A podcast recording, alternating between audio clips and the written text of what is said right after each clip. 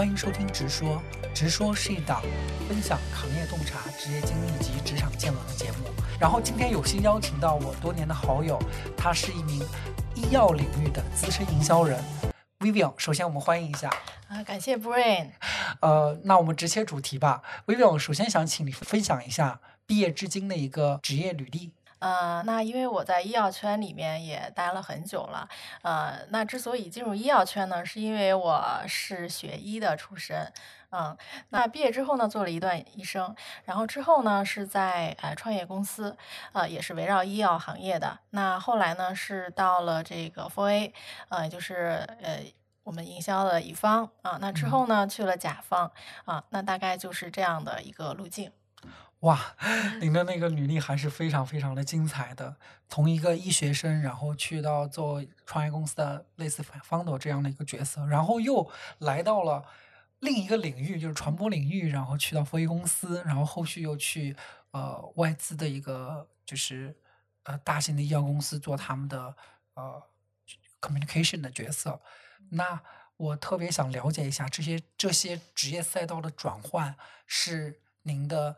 刻意的为之，还是说就是无心插柳，然后一步步走到现在？嗯，我觉得呃都有吧，因为其实你的每一步的选择，都是你内心它的一种渴望的这种体现。虽然呃有时候你的方向并不是很明确，但是在做选择的时候呢，一定是有你特别的看重的一些呃自己想要发展的这种方向，它去冥冥之中决定着你的这些选择。嗯，所以其实呃，你内心喜欢什么，可能最后就会走上这条路啊，这个是一定的。嗯，您从那个医生那一块去到创业公司，是相当于是说，呃，还是在医药领域的创业公司，然后负责是。药品的一些研发吗？之类的？No no no，啊，其实是那个从医生呃这个行业出来，其实也没有很清晰的职业规划啊。其实我觉得我这走过来这么二十多年都没有特别清晰的职业规 划，因为在在普通人眼里，医生是一个叫它是一个有时间价值的一个对的对的职业吧，就是可能嗯能去做医生就已经很难了，然后他就是你待的越久，其实收益也越高。他甚至可能有一个世袭或者可以世传下去的，就是比铁饭碗还铁的一个行业。当时为什么要去创业公司？嗯，对，是这样的。其实，在当医生的时候呢，就是会感觉到你这份工作其实压力是非常的大的。嗯啊，那其实呃，相比同期，比如说刚刚兴起的互联网行业，或者是金融啊，或者是房地产。啊，我觉得应该在这个我们本世纪初，呃，其实都是一个高薪、高速发展的行业，而医生呢，你是一个逐渐的缓慢上升的这样一个过程啊。但是呢，在这个过程中，每一步都充满了艰辛。我可以理解，就是说，其实就就相当于就是像您这样的最幼稚的人才在用脚投票，你要去到一些就是他可能嗯。整个行业而言，它属于一个高速发展阶段，同时拥有一些溢价的一些领域吧。然后去对，对，其实从这个企业的性质来说呢，其实那我经历过的就是体制内，然后创业公司，嗯，外企，嗯，国内的头部的大的民企啊，其实呃，从这些经历来说呢，其实呃，不同的这种企业性质也是会带来给不同的打工人。啊，就是不同的感受和体验，对对对，所以我一会儿呢，我也可以去重点分享一下。好啊，好啊，好啊。然后我还比较好奇，就是说，呃，在创业公司的时候，您主要负责哪一部分的工作？然后，对，就是后来为什么又选择从创业公司去到了 Four A？因为我觉得其实这个就。就用咱们那英的一句话，这 这很难评，然后隔行如隔山，因为真的觉得就是差异太大了。对，呃，创业公司呢，其实不是我自己在创业，我是给创业人在打工。啊，那个时候呢，就是因为呃，也是。呃，创业公司它的这种怎么说呢？新的想法和新的思路在吸引着我啊。那个创业公司呢，它是其实是在做这个医生的一个呃这个在线的论坛啊。那现在它已经呃成功的上市，并且成为了。国内的呃，应该算是比较 top 级的这种大的，是是丁。另外一个啊，另外一个，嗯，对，嗯，所以其实那个时候呢，会觉得这些工作非常的有趣啊。第一呢，就是啊，这个论坛它那个时候只只是以网站的形式嘛，因为我去的时候还是。呃，像这些智能手机刚刚兴起，还没有什么特别大的发展。那时候好像是那个 iPhone 三 GS 刚刚在中国流行的时候哈，啊，所以是网站。呃，然后呢，也是有一些这个嗯 APP 刚刚刚上来啊，然后那个 FaceTime 大家都觉得好好新奇的一个东西。哇，那个是 上本世纪初的时候是吗？嗯，然后。然后其实呃那个时候呢，我在这家公司的工作，一个就是说呃去做 marketing，那这个 marketing 不是说这个公司的 marketing，而是说我们对药企的一些呃项目项目和业务，其实就是呃药企的一些这个服务的乙方的服务工作啊。这些 marketing 呢是呃主要就是 digital marketing，就是利用一些这个呃线上的这些渠道去做这个药企的学术推广啊。那另外的。另外呢，就是帮助公司去呃建造这个我们这个论坛的这个网站啊，能够因为我是当过医生的嘛，所以能够从这个医生的实际需求来看啊，医生究竟需要一个什么样的平台去和呃他的这些呃相同的一些呃人呐，然后去交流。那么另外呢，他需要呃获取哪些学术性的资料，能够提升自自己的这种认知和这个呃整个的这个自己的专业能力。嗯，了解哇！我在我理解，就是说您在这一段经历当中，其实除了 marketing 之外，其实还担任了可能产品经理这样的一个角色。对，那个对对，那个时候真的就是 比较早的初代产品经理。对对对，初代 产品经理。哇，这段经历我觉得真的好珍贵啊！真的真的就太难了。对，经验可能。和现在的产品经理比起来，那真的就是 对于我们而言，初代啊。其实产品经理就是 PMO 嘛，在我觉得，在我看来就是这样的，就是 PMO 的一个角色，你捏合好各个，嗯，这个价值链上的各个要素，把它去呃投入，对对，就保证那个产出。哎，然后。那这样看来，其实您从那个创业公司去到 Four A 还是比较顺理成成章的。对的。那为什么当时选择去 Four A 呢？因为在我看来，就是可能当时互联网领域，然后你又做 marketing，其实收入应该很高，应该 Four A 也 cover 不了你的收入吧？嗯，也。他是给到你一个很高的抬头的。也没有没有没有啊，是这样的，因为创业公司呢，它毕竟还是有创业公司的局限性，啊，就。就比如说，那个公司其实整个团队呢，将近有一百多人，二百二百人左右吧。啊，那那其实对于人才的吸引，可能还是不是特别的够的啊。那所以呢，这个老板呢，也是呃，非常的希望能够吸引各方面的人才。另外呢，去做 marketing，大家都会知道这个奥美的一些营销的理念嗯啊。所以其实他。那时候会把 Four A 视作神神 明，对，没有人视作神了。现在真 的就是跌跌下神坛了。我觉得可能还是 那个时候相对而言，我自己后来再反观那个那个时候，我会觉得就是，首先那个时候其实真的是一个呃，因为。消费消费领域在快速发展，所以对这个行业的需求比较高。第二，那个时候相对而言还可以开出相对高、相对而言的高的薪水，对人才还是有吸引力的。我印象当中就是，就当时可能比如说什么，就那些比较顶尖名校的，就都可能都特别想去实习。我觉得现在应该不不太会了。对的，对的，真的是呃，那个时候 f o A 还是能聚集一些人才的，比如我的前同事。呃，他们有北大毕业的，然后也有某省的这个文科状元，嗯，啊，我觉得真的是优秀人才会聚集在一起。当然，现在他们纷纷的就已经早就已经转转到甲方的这些 communication 的这个岗位上去了。嗯，对啊，是啊，啊，然后那嗯，看来就是整个这个路径还是比较顺的。然后从 Four A 那时候在 Four 也是服务医药类的企业，对，然后顺利去了。我其实那个时候我特别羡慕那个服务财经和医药类客户的，就是感觉平时没什么事儿那种，可以按时上下班没有了，可能比相呃相比来说，比这个快销要好很多。些些对，但是其实我们这个医药客户有一个很大的问题，就是很多的这个处方药营销，它的市场费用不是特别的多。那么大大头呢都用在，呃，给医生去做学术推广，也就是呃给医生开学术会议，去讲这个产品的优势，或者去传递这些领域的热点。那留给我们做呃 public communication 的这个空间就比较小了。所以其实我们每一个项目。啊，我觉得能有五十万的 总价 就已经很少很少了。相对于 此前那个快销三 C 啊、汽车啊，一下子就能上千万的。很多很多。对，但我觉得那个相对而言，其实专业性很强，可呃，相对而言，可能一两个人也就能把它做了。嗯，对，所以我们人均的那个对创收能力还是挺强的。对各个方位在这个嗯不同的这个企业里面。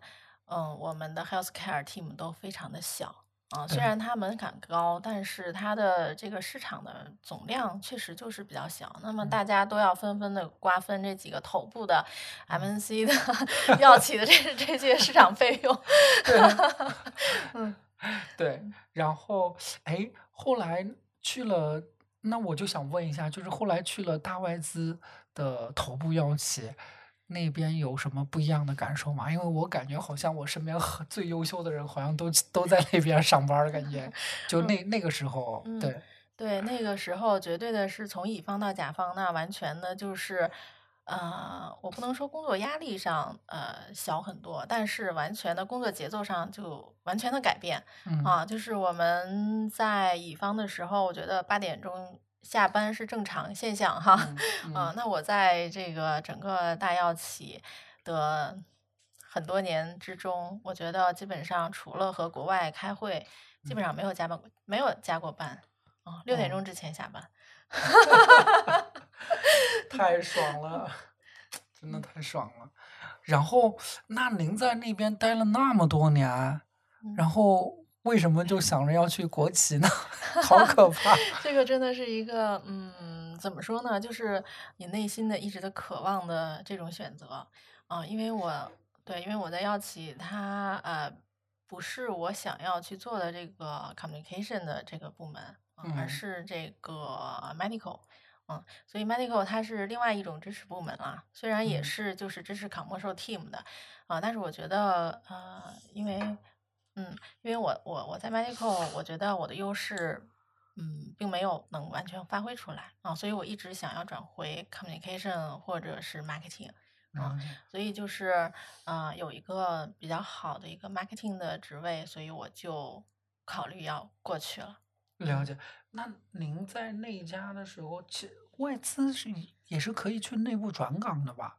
嗯，有机会去转吗？这个可能性还是不是特别大啊？那因为就是，呃，其实我我来分享一下我们这个特别大的 MNC 的药企的这个职能架构和这个人才的需求啊，也可以帮大家来看一下，就是自己是不是呃想要进入这个这样类型的企业。嗯，那就是大部分的这个 MNC 呢都是以研发为主导型的，但是呢，就是呃在。前十年左右呢，就是外资药企还纷纷在中国建了研发中心，啊，但是在最近几年，纷纷的都撤掉了。为什么？第一呢，可能就是在中国的用人成本会比较高。那另外呢，就是这个研发中心，呃，一定还是这个效益，呃，没有感觉到特别的好。那么另外可能是，呃，政策的扶持，对，或者是一些这个，嗯。尤其是就是我们和那边的关系，两国之间的竞争。啊，反正就是不管是各种原因吧，就是啊，我觉得研发，呃，现在的研发热点就是一些比较小而美的公司。啊，会在呃中国有这些研发。另外呢，就是我们国内的一些企业在弯道超车。啊，就是很多的生物医药。的一些人才，他应该是拿了很多的风投吧，在前几年之中啊，所以这些嗯小的研发公司会是活力非常好的。那么大的外企呢，它的研发中心可能已经都转回到国外了啊，是这样的。嗯，那那话说回来，那这些药企在国内的业务呢，就是商业化团队，嗯，这是大头，嗯，了解。也就是说，国国外把产品做好了，国内就推广卖卖出去就好了。对对。那我第一次听说他们觉得在中国的用人成本高，因为 我我感觉我们这边的呃呃相对而言可能都是欧美的二分之一、三分二分之一或者三分之一的一个工资吧，怎么会中国用人成本高呢？这个还真的。我不太清楚为什么，嗯，就是真的就是从零到一的那种研发，确实是非常的少了。那么，那么留在中国的研发也都是这个直接进入 clinical trial 的这个阶段，就直接是那个对临床实验了啊。对，了解了解，哇，那也就是说，其实这样看来。他如果没有新品研发，medical 部门其实在这儿也会有一点尴尬。嗯，对，就是上市后的 medical，那就是纯粹的一个用你的这个医学专业知识去支持呃市场销售、做解释、做翻译，就是内部的一个翻译角色。对。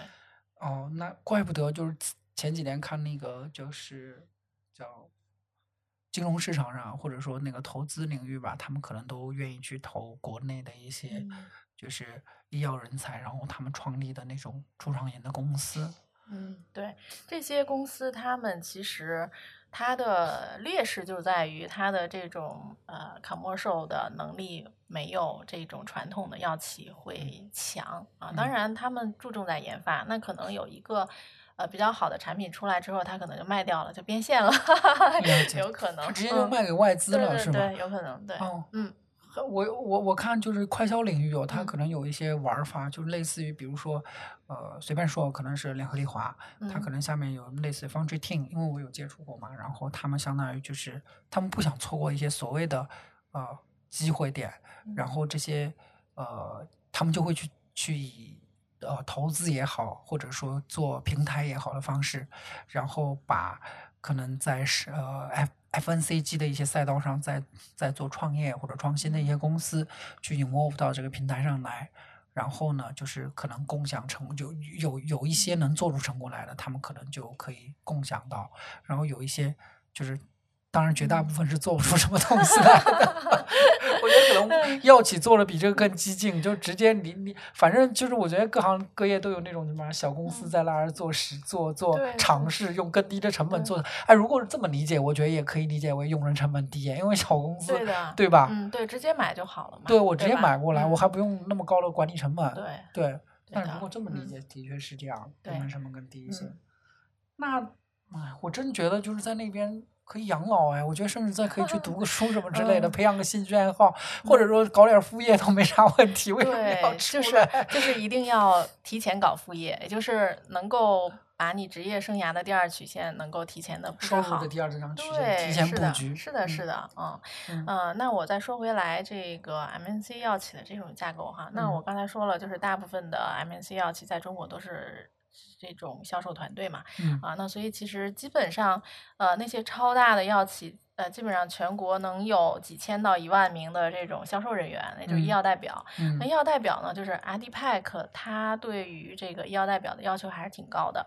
啊，那就是大的 MNC 药企呢，它一定是要有这个 ADPAC 颁发的这医药代表的证明证书啊，然后才能去医院去进行呃学术沟通。嗯，学术。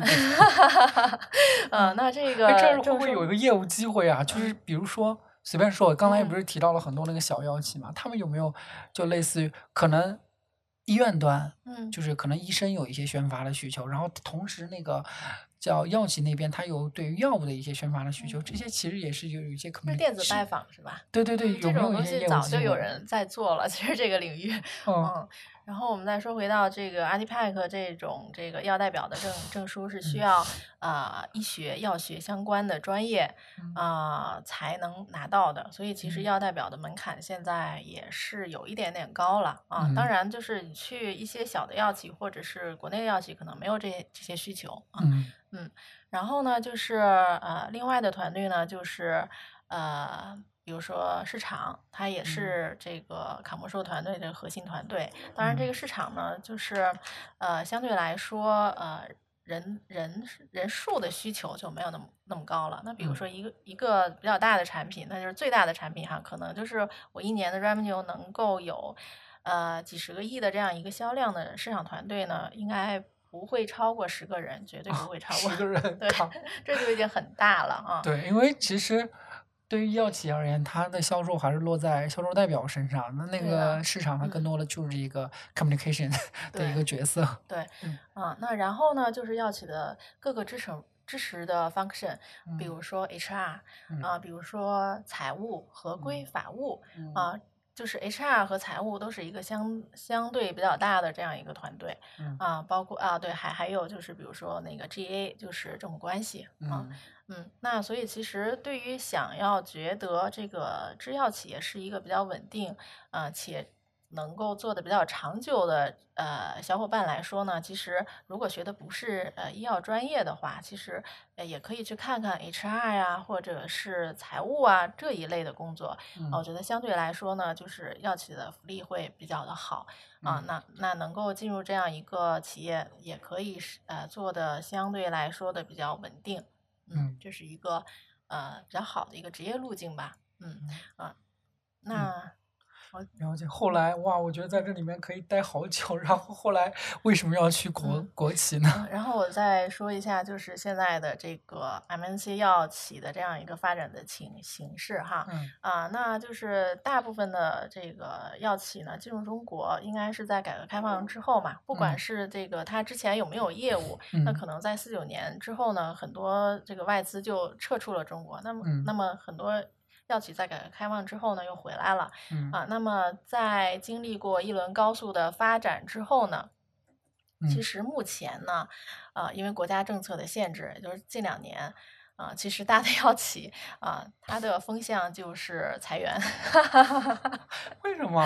嗯，因为就是啊，原研药呢，啊，它的利润是非常的高的啊。而我们就是国家的，大家也知道，就是这个医保基金呢，啊，因为呃，国家想要控费啊，所以呢，就是。呃，在这几年呢，进进行了一个大量采购的这样一个政策。啊，那所有的就是呃过了专利保护期的这个药品啊，一定就是嗯要靠这个量换价格。啊，那所以就是很多的仿制药它会以低价的啊形式进入这个市场。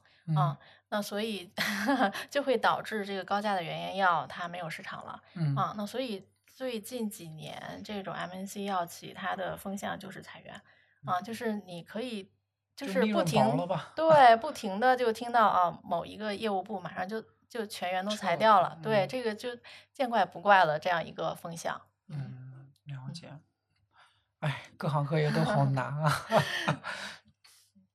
但是我觉得，就是整个大药企在中国发展的这些年，其实为中国也是相当于。呃，保留了很多火种嘛，然后他们其实散落在，呃，可能各个各个方向的一些新药的一些研制上嘛，然后有很多小的公司出来，虽然这些公司我不知道是啥，对，感兴趣的那。感兴趣的朋友也可以跟我们多分享分享关于这个行业的一些知识。就是，嗯，很多这种大的药企，呃，培养出来的人才，那其实去服务国内的企业，其实，呃，是一个很正常、很很常见的这样这种现象啊。就是我们也可以看到，就是很多研发中心的 leader，那么他现在比如到了一个国内的药企，比不管是非常大的还是刚起步的这些创新型的药企，这个。嗯，都很多啊，那所以其实，呃，市场和销售人员去也流动到国内的企业，也是一个比较大的这样一个趋势。嗯，我还有一个疑问哦，就是听说那个，就是因为呃，我知道一些靶向性的一些药的一些研制，就之所以卖那么贵吧，就可能前那个什么，某一部电影里面讲到了说克列宁是吧？忘了名字具体名字了，说可能一一盒就得好几万。的原因就在于早些年的时候，他们研制的时候，一款药可能研制出来要周期是十年以上。那对于我觉得可能大药企能承担得起，然后那个研就是创业的那种药企，他们能承受这么大的那个就是费用吗？我想说那个研发费用的问题哈，就是呃，其实不同的药企有不同的风格啊，那就是很多药企他会把这个自己收入的这个百分之二十到三十拿去做研发，那么也也有一些药企它的风格就是。嗯，我是去靠买的这种手段来获得新的产品。啊，那他就会在不停的去市场上去寻找，就是已经进入二期或者三期，它的结果会比较好的这样产品，然后去谈一个收购。啊，然后能够获得很多新的产品，然后再运用这个公司的非常成熟的商业化手段，能够把它打造成这个全球能够排在前几名的这样一个大的产品。啊，是有不同的方向的啊。那另外呢，就是国内这些这个创新型的这个药企呢，它的这种研发呢，也不是说就是完全从零到一。那么第一呢，就是呃，这些创业者或者是核心的研发人员，他会有着在药呃外资企业的一些研发的经验。那另外呢，就是研发的产品啊，也是一些嗯，me too。大家嗯，你可以知道这个词儿吗？就是呃，就是有一款产品，它是这个作用的呃某个靶点。那么另外呢，另外有会有很多的，如果这样一个产品这个成功了，那会有很多的仿仿它这个靶点的，呃，和它的这个化学结构差不多的，能够稍微优化的这样。一些产品会出来，那所以这就是 Me Too 啊，那所以就是这这种研发成本呢，就会比完全的从零到一去找一个新的靶点或者新的作用机制要节省很多的钱和时间。了解了解。哦，那我可以总结一下，就您说的三个方向，一个是可能大公司的路线，就我的收入的二百分之二十到三十用来研发，然后我不管你你十年也好，二十年也好，我都可以接受，呃。因为总有一些可能在这个周期当中不断不断有新产品出来嘛，然后还有第一种第二种方向就是可能一些资本市场直接去市面上找那些创新型，可能那些创新型公司也未必有那么长能撑那么久，他们会把一些进入二期三期可能很快就要有呃产品化的或者是 C 端化的东西出来的那些成果卖出去，然后可能支撑自己继续研发，然后资本可以拿这个东西再去讲更大的资本公司，然后那个去市场上换钱。然后第三种就是说，他们可能就就就有有点类似于互联网公司那种开源的那种，就是 Me Too，然后可能哎。就基于某一个方向呢，有一些可能已经成果出来了，然后大家就各家公司基于这个成果，然后不同的找自己不同的新的方向。对的，就是打一个呃，我们大家都能理解的例子，就比如说辉瑞的 mRNA 疫苗啊，在这个疫情期间是很成功的一个产品。那么我们国内也有很多具有这种研发能力的企业，它去研发了不稍微不一样的这种 mRNA 疫苗啊，那那。它也可以，因为靠着这个疫苗，其实它本身的这种结构是不一样的，能够获得这种具有专利性的这种产品的上市的这种许可啊，所以这就是呃一个比较快的一种研发的捷径。了解了解，哇，真的是隔了隔隔行如隔山，我 特别有收获，真的。然后就。去到民企就是因呃去到那个央国企，就是因为国企 offer 了一个非常的你心动的职位。对对对，然后薪资上会有一些特别大的变动吗？因为我感觉好像从外资去国企应该都会有特别大的一个 变增长。对的，就是嗯，我觉得内资企业它要想要吸引外资人才的一个重要的手段就是靠薪资，对，能够砸钱让你过去。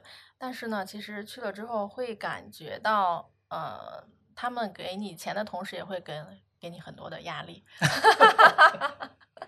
对，那我最大的感受就是，各种场合都会要求你有很强的输出。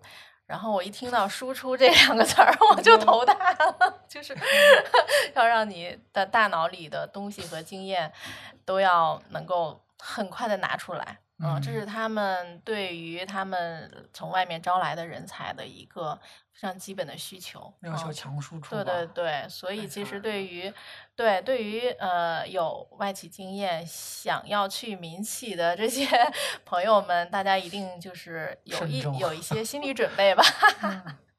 嗯嗯，慎重慎重。嗯啊，那在国企，您在那边其实没有服务太长时间吧？就是。我觉得可能这个时候正好也是一个特别好的时间点，去回顾一下，就是可能，比如说，嗯，外企给到你什么，然后没你哪些觉得不不够的，以及国企给到你什么，哪些你觉得不够的。对，好的呀，那我们就是接下来就说一下这两种企业的不同吧。嗯嗯，那首先呢，外企呢，它的这种计划性还是比较强的，因为呃总部都在国外嘛。啊，那如果说一个政策这个能够呃在全球推广的话，那一定就是比较成熟的这样一个政策。嗯，所以其实嗯对于中国来说，这种政策一旦要发布给你去落实的话，它变来变去的可能性非常小，嗯。啊，那我们就是这些作为呃执行者，就非常好把握方向，而且呢有自己的时间节点，能够比较从容的去做一些高质量的这些项目出来，啊，所以我们还是就是以这种结结果为导向型的这样一个工作，嗯，那话说回来，那么如果说到了这个国内的企业来说呢，呃，可能。从这个创始人这种角度出发呢，他需要做一些新的业务或者新的调整的时候，他可能并没有想的特别成熟，啊，那他就需要就是快速的试错，嗯，那。在这个快速试错的过程中，那作为下面的执行者，对他的要求就是赶快干。就是就是我不管你做的有有没有什么结果，但是我需要看到你时时刻刻表保持做的状态。对对对对，就是你要我说了，你马上去执行，不管这个对还是错。那有的时候可能从我的角度来说啊，这一步完全没有必要，或者说这一步应该。不是这样，不应该这样做的。但是你没有办法。老板想看一下，做一下到底是什么结果。老板的话一定是要 彻底的执行的。嗯，是这样的。所以就是，呃，其实你看似就是下面人的做事效率很高，那其实呢，从企业的角度来说，啊，它的整体的效率并不高，因为老板在实施这个命令之前，并没有想好这个命令到底是对的还是错的，是不是正确的方向。嗯，那可能我下面的人跟着干了很长时间，我今天这样一个方向，明天那样一个方向，最后发现其实做了的事情都不对，都没有用，还不如从头开始好好想好我这个事情怎么做，然后再去让下面的人去做。我觉得外资很多计划的确定性强的在于，他们很多情况下就是这些是咨询公司给他们已经把 whole picture 画出来了，就跟那个早些年那个。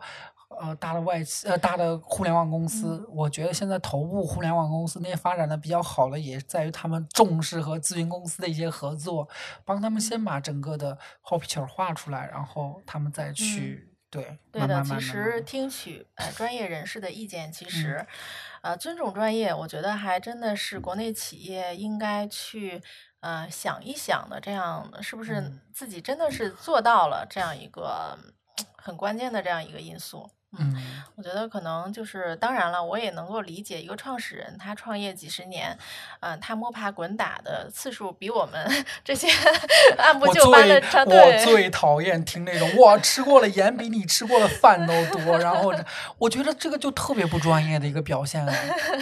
那你爱吃盐你就吃去呗，你爱吃盐你吃你的盐，我吃我吃我的饭，然后他就给我饭碗饭碗砸了。没有啦，就是呃，他。人都是有惯性的啊，就是我能够理解，就是，嗯，我确实这么几十年都是这样活下来的。那我的意志就是我的意志，嗯，没有人提反对意见，那已经习惯了没有人提反对意见，在这种状态下，那么他的要求就一定是你去执行。而很很难听进去，就是外面人的意见。那包括就是，其实，啊，我服务的这家公司呢，他也请过外面的咨询的公司去做一些，简称 A 四吧。这个 A 四也请了咨询公司。对对对，但是呢，就是因为和大老板的理念不合，啊，就根本就没有合作下去。我的上 啊！嗯，对，所以就是，嗯，创始人或者是这个老板的这个，如果他的。啊，这种执念或者自我的意识特别强的话，啊，那我觉得你要做好心理准备，就是你去了，就是一定是执行加执行。嗯，哎，对，我觉得，哎，对，咱咱们刚才梳理了一点，感觉好像我们都有很多话要说。对，咱们 继续往下说。我我我感受其实跟你有有一些相似，反正，然后我最大的一个感受就是。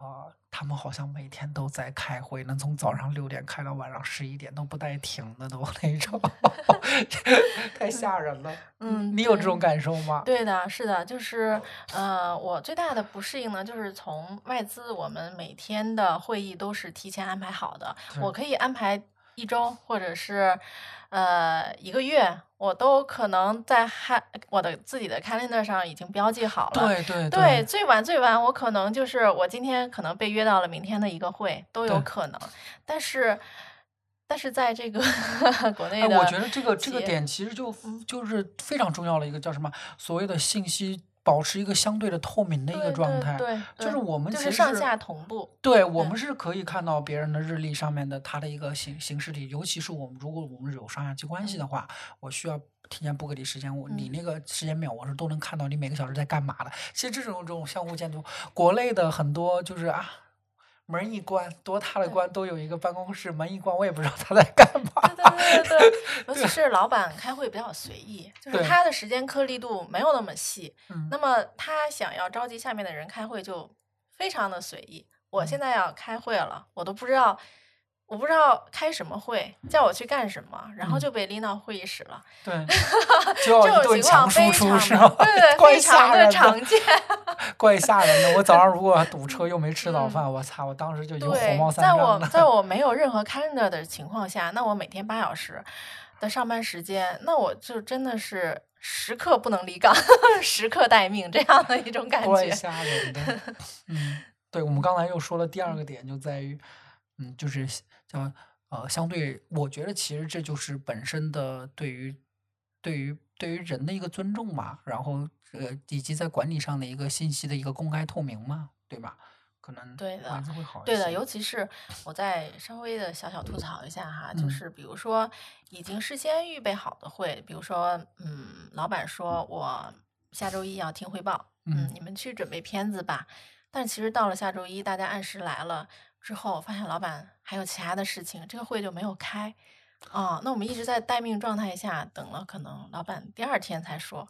啊，我们今天开会了，所以所以他的秘书了，秘书不帮他安排这些事儿吗？秘书是在安排呀，但是秘书都是临时通知的。啊，你现在要来来来来讲什么什么什么？是这样。我觉得那个老板的一个秘书，其实对于整个老板的声誉以及老板的那个行事力的安排也非常非常重要。太吓人了。对，可能就是他们一直的工作模式就是这样，所以就是可能我们看着。觉得非常不合理和非常不习惯，但是他们可能已经形成了一种一种生理反应。就是我来这儿上班，我就要围绕着老板转。其实这就有点叫什么呢？就是就是感觉就是员工都不是员工，是家奴的感觉。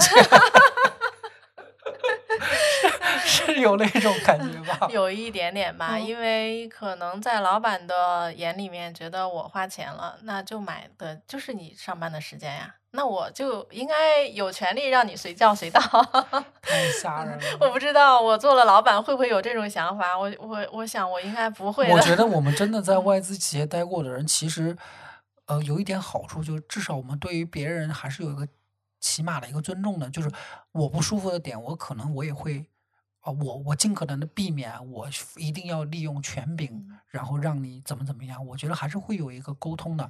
但是我个人觉得就是。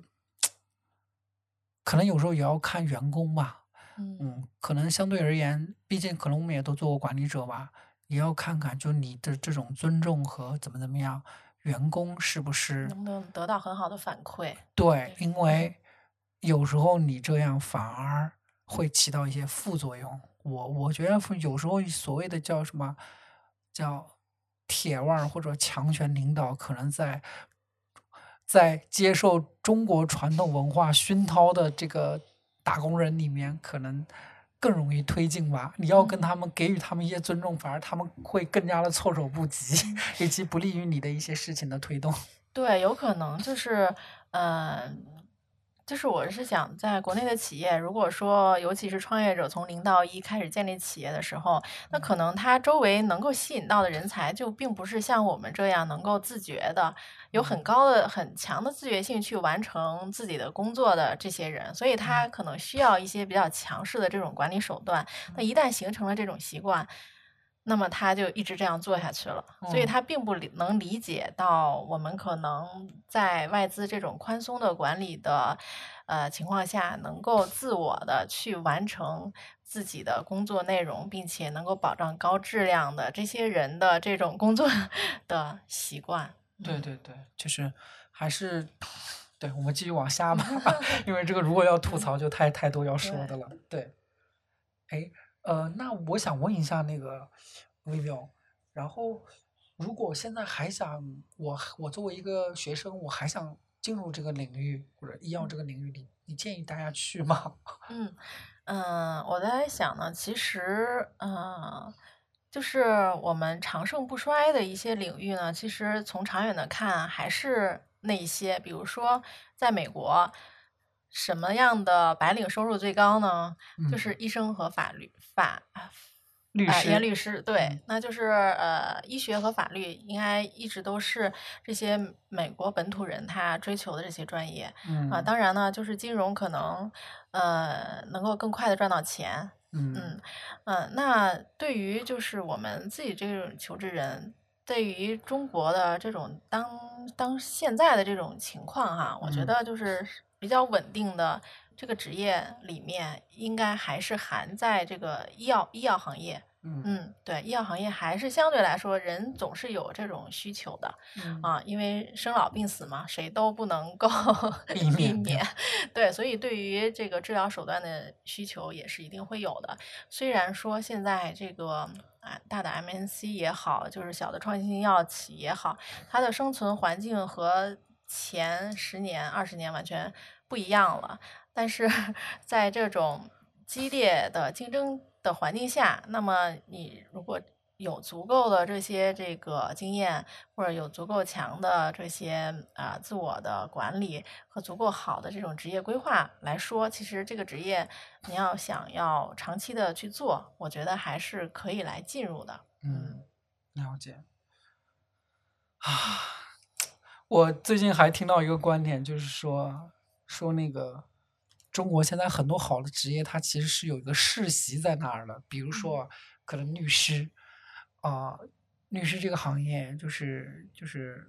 比如说我在当地可能是一个知名的律师，然后有自己的律所，然后可能这个城市里面的高净值人群或者是真正的那些有钱人，他可能都是我的客户，而且这些客户可以传给下一代。我后来我就在想，现在还有什么行业是可以这样？互联网公司肯定是不是的，因为自己饭碗可能都保不住。可能 maybe 保险也是可有这样的传承的，还有医学。呃，还有像医生啊，还有以及我自己身边我知道的，就像一些我可能不太清楚的一些领域，像什么铁道上的，他们很多情况下其实都有可能把就是做一个相对封闭的圈子，大家就在这里面生老病死，然后职位职业的一些传承什么之类的，所以现在挺难的。嗯，我觉得医药领域，除非你是一个创业者，你有自己的公司，可以把这公司传给二代。之外，我觉得啊，首先呢，作为医生来说，医生让自己的孩子去学医的人就很少，因为大家都觉得医生在中国目前的情况下，医生真的是很辛苦的一个职业啊。那另外就是压力很大，嗯啊。那其实即使我现在做到呃，现在我会觉得，我如果当初不从医院出来的话，我的养老金肯定是在医院里面会是会更更高，但是。和我差不多的啊同学一起进入医院的时候，那么那么他即使做到了主任这种级别，其实他的收入其实没有在 药企打工好。我我我我有一个，anyway 能说吗？就是感觉好像他们医生在中国的就是投入产出比真的是不对的。我此此前还就是找了一期那个，就是有一期节目，然后邀请了一个嘉宾嘛。他的背景很好，本科在北北大的医药学方向，然后研究生在医管方向，然后他本来有北医三院的 offer，但是他还是选择了互联网公司，就觉得可能那个变变现更快一些吧，因为这个可能背后还有一个叫教育变现的一个大议题吧。嗯，对，其实就是，嗯，你去什么时候变现？嗯，这样一个问题，你是想要及早的变现，还是慢慢的积累？现在很多年轻人觉得自己活不到 六十岁，太吓人了。到了六十岁以后，你再去看，可能医生这个行业还真的是挺稳定的，能够保你长久的，能够有一份稳定收入的这样一个职业。那另外呢，越老越受到尊敬，这个一定是的啊。但是大部分年轻人，包括我在年轻的时候，可能不会想。那么长远的事情，而且对，对对对，而而而而且呢，就是觉得我不想再忍受这种长期的压力和折磨，一直走到老。这个真的就就看你自己怎么去想了。如果真的是想明白，可以在某个专业领域做到一个比较好的这样一个呃发展的话，我觉得医生还是可以去考虑的。了解啊。今天我觉得一些重点的议题都呃，Vivo 都帮我们做了一些解答。然后，如果大家还有一些其他什么问题的话，我觉得后续也可以通过留言的方式，或者加入我们的直说听友群，我们我们来一起做更多更详细的一些沟通吧。薇姐，然后你有什么想跟大家去再做一些分享的吗？比如说有什么关于找工作的一些？嗯，经验可以年轻时候的经验可以跟大家分享吗？嗯。好的呀，那我从我自己的经验来说呢，其实我还是，嗯，觉得大家还是要吃呃，尽早的想清楚自己未来的方向是什么，这样对于你职业路径的规划会有一个很清晰、很明确的这样一个方向。嗯，当然我不是这样做的，所以我是个失败案例。啊，因为如果说想要做到很高的职位，那从 HR 的角度来说，他对于某个岗位的要求就是巴不得你。嗯，从一毕业开始就这个专业，那么从一毕业开始就在做这个岗位，那么一直在专注在这个岗位、这个领域，这同一类型的产品，那么我才能把你来收进来，来来稍微给你提个提点 title，提点工资。所以现在真的就是这个在竞争非常激烈的条件下，我觉得确实已经卷到这种程度了。嗯，了解呀。对，就是现在可能需要你迅速变现、迅速强输出的要求会更高。嗯，然后呢？但是我觉得这个可能不是一个很好的这种，对于公司，对对公司，不管是对公司还是对个人而言，都是。不是一个很好的一种发展路径，就是可能要求专的这种要求会更高一点，而而这种广和博的这种要求会低一点，那会造成对公司来说会造成这个人才的单一化，啊，反而不能吸纳更多种类型的人才，能够提升团队整个整体的这样一一种这个。嗯，我觉得不同的 对，嗯，然后对于个人来说，那可能就是一条路走到死。对，但现在什么工作能做做那么久呢？其实没有，所以刚才那个薇姐提到了说，尽早开始自谋划自己的第二收入增长曲线是非常非常 重要的，因为呃，就是对，就是随时失业是。不是当下的一个基本现状。好的，好的，谢谢，谢谢，谢谢，谢谢。谢谢